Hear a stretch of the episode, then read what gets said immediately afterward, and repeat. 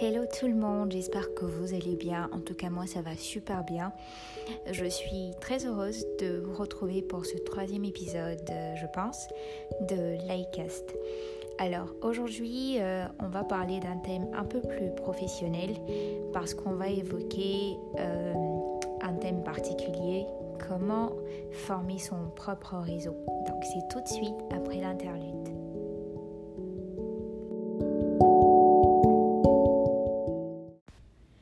Du coup, comme je vous le disais tout à l'heure, il y a plein de personnes qui m'ont demandé euh, comment est-ce qu'ils pourraient former leur propre réseau de personnes qui, euh, un temps soit peu, pourraient les aider dans certains domaines.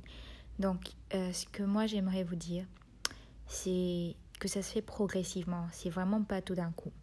Donc, j'ai essayé de, pour pas partir dans tous les sens, de noter deux trois trucs qui personnellement m'ont vraiment beaucoup aidé à avoir le, peu de contacts et de connaissances que j'ai actuellement.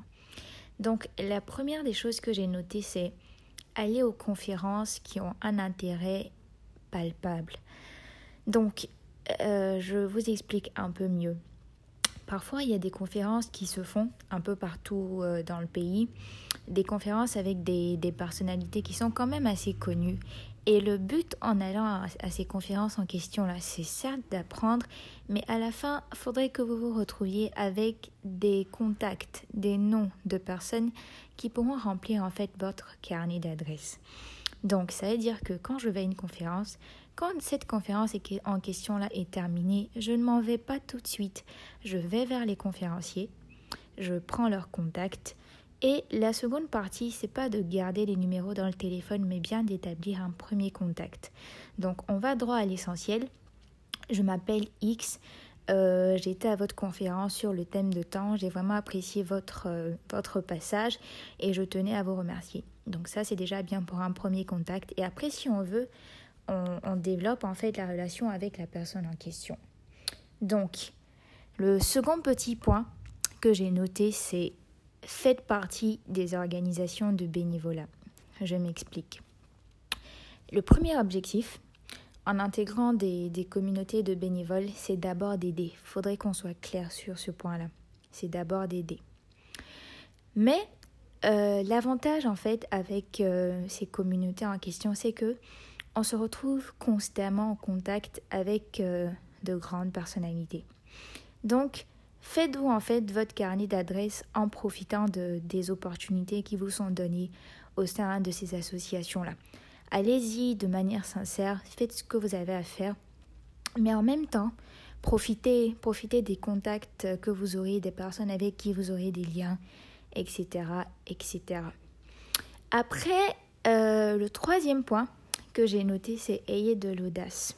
Donc, quand je dis ayez de l'audace, je vais vous prendre par exemple euh, un exemple justement.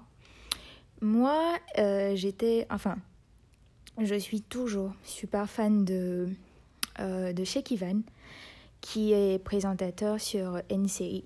Donc, qu'est-ce que j'ai fait?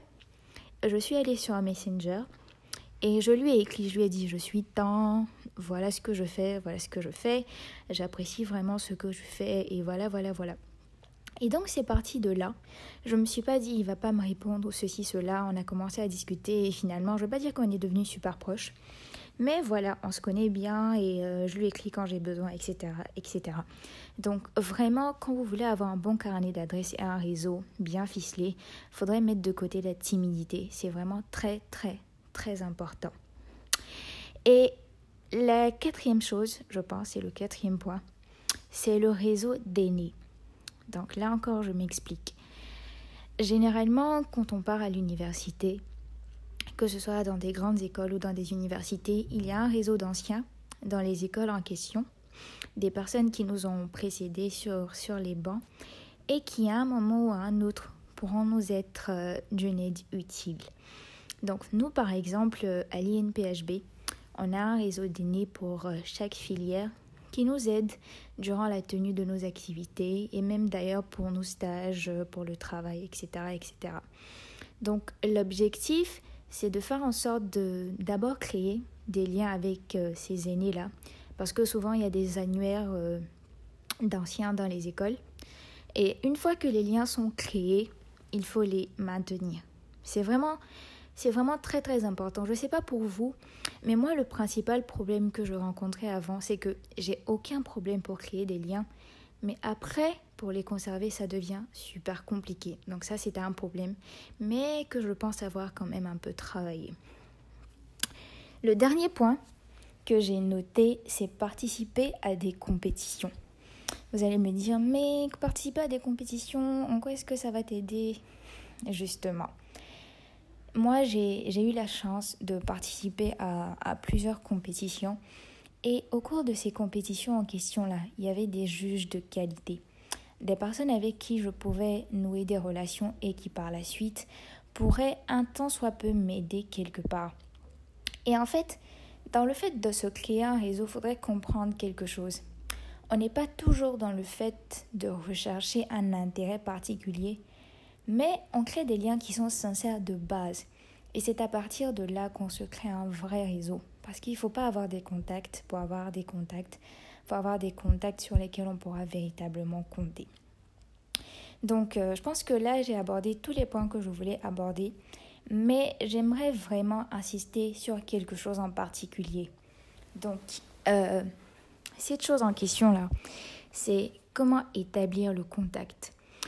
Très souvent, quand on aime bien une personne, euh, quand on veut parler à une personne, on lui envoie juste coucou ou bonjour.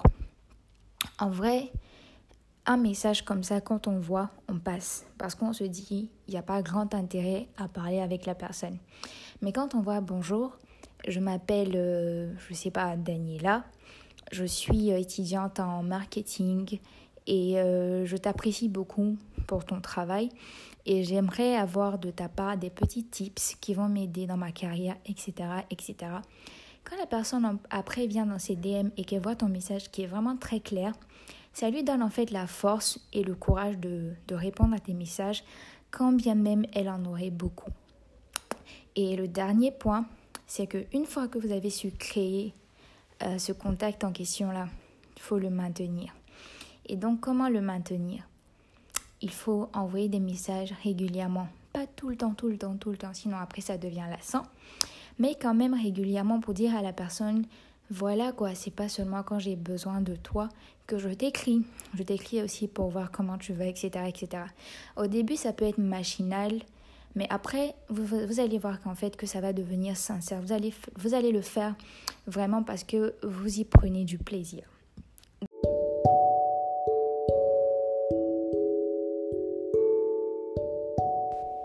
Voilà, j'espère que cet épisode vous aura plu et surtout qu'il va vous aider à vous créer votre propre réseau.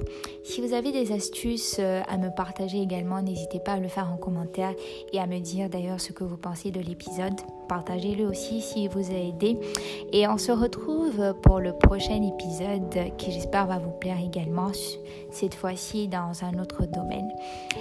Euh, prenez soin de vous, vivez votre vie, que Dieu vous garde. Et voilà, rendez-vous euh, pour le prochain épisode. Et d'ici là, portez-vous bien.